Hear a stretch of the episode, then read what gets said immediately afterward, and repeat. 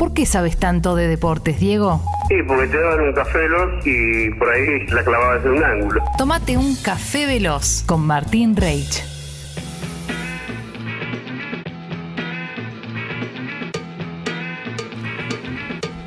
Qué lindo tomarse un café veloz en este momento del día.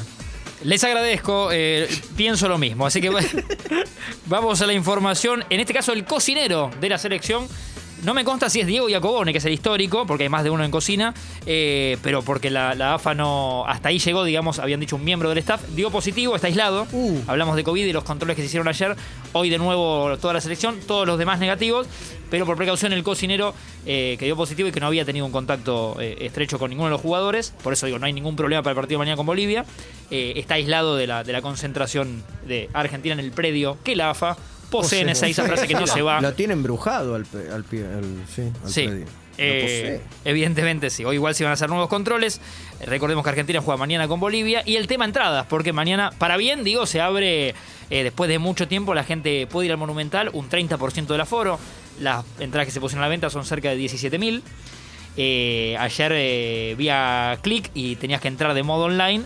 Eh, muchos memes, ¿no? Colapsó el sistema, eh, gente que decía que la, la espera eh, decía, la espera para tu entrada es de 33.202 horas, por ejemplo, y, y mensajes así.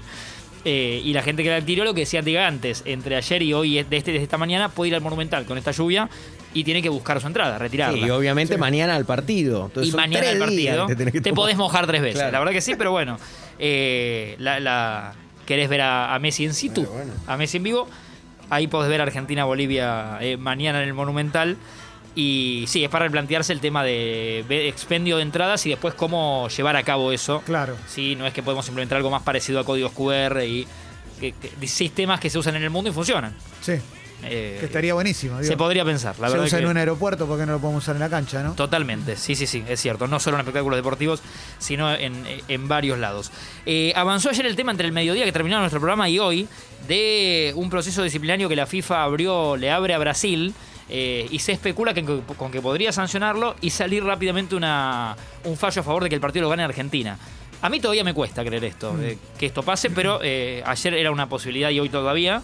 Eh, importante. eh, Brasil sancionado, no sabemos ni cómo, ni, ni cuánto, ni si es mezcla de dinero y, y suspensiones que hagan algo deportivo o solo dinero. eh, y que Argentina le den ganado el partido este de los 5 minutos 10 segundos, que, que- que no sucedió finalmente. Veremos qué pasa. Yo tiendo más a creer que lo que le conviene a todas las partes es estirar la agonía y cuando Argentina y Brasil se clasifiquen al Mundial dar algún fallo que no perjudique mucho a nadie. Yo- pero no es lo que van a hacer. Por Eh, ejemplo, Brasil clasifica 8 puntos arriba de los demás, le, le sacan 4 puntos. Ponele, claro, como diciendo, Sí. Yo creo que lo estirarían. Eh, pero bueno, está, está esta otra versión avanzada de que pueden finalmente sancionar a Brasil y darle a los puntos a Argentina. Veremos cómo avanza. Eh, en partidos por, por el continente europeo, dos tripletes para destacar. El de Erling Haaland, la máquina noruega. Es impresionante ese tipo. Hace ¿no? de a tres, sí, sin ningún problema, no se despeina, está peinado con gel para atrás. Eh, bien ajustado el rodete, está gigante, sí, le ha dado mucho al gimnasio en, en este tiempo. Eh, es una máquina de hacer goles, de todo tipo de ángulos y como quiere. Es como una suerte, corregime si me equivoco, es como un heredero de Lewandowski, ¿no? Eh, sí, sí, tiene, claro, es muy ese modelo de nueve de- del fútbol alemán, de la Bundesliga. Grandote pero hábil, Muy completo, que se puede tirar atrás a jugar. Sí. eh, y que cualquier pelota picando te la convierte en golazo. Tremendo, sí. Eh, es, es impresionante. Varios récords que, que- que va para, seguramente, para, para superar, porque es muy joven. Entonces, Haaland y su triplete de Noruega en un 5-1 a Gibraltar. Tal vez el rival no, no nos suena tan. Eh, de los primeros planos. Y en el 6-1 a Turquía. Este resultado me sorprendió un poco más. De los Países Bajos. Sí. El vos. 6-1 a Turquía, 3 de Memphis Depay.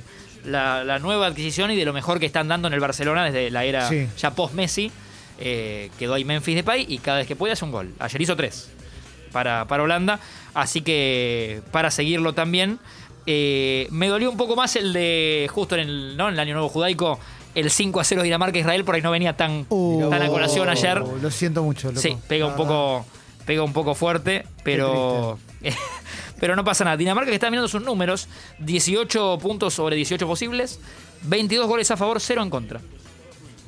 Cuidado con Dinamarca, Cero. ¿no? No, No, le hicieron gol. Qué No le bárbaro. hicieron goles todavía a Dinamarca. Tiene un chiste. 18-18. Estamos 22. hablando de, de un Dinamarca que le falta también una de sus figuras más importantes, porque Eriksen no volvió a jugar. Claro, Eriksen tiene de- de- desde lo que vimos, eh, eh, cae en el campo y eso ya fue hace. ¿Qué pasamos? Unos Dos- meses. Sí, dos meses seguro, un poco, sí. Eh, es cierto, es una de las figuras del, del equipo danés. Eh, cuidado con Dinamarca, les decimos esto nada más. Hay que, hay que eh, tener cuidado. La Italia de, de Roby Mancini también está muy bien. Un invicto que hoy es eh, sorpresa para, para todo el mundo. 36 partidos es el invicto de la Italia de Roberto Mancini. 105 goles a favor en este ciclo, 16 en contra. Muy bien. Muy También, bien, Manchi. también números que la verdad eh, sorprenden y mucho. Linda, eh, linda selección la italiana. Me cae bien esta Sí. selección italiana. Me gusta. Sí, y siempre la pilcha, ¿no? La, Todo eso. ya bajan del avión, bajan del micro, son- Le queda todo bien. El perfume. Le queda ¿Viste todo lo que son? bien. Sí. el perfume. ¿Viste lo que Mancini? Oh, Sí. Y, y el último dato era el de Cristiano Ronaldo, que ya lo vimos entrenándose eh, en el Manchester United, eh, otra vez volviendo a su viejo nuevo amor, con la pilcha y todo.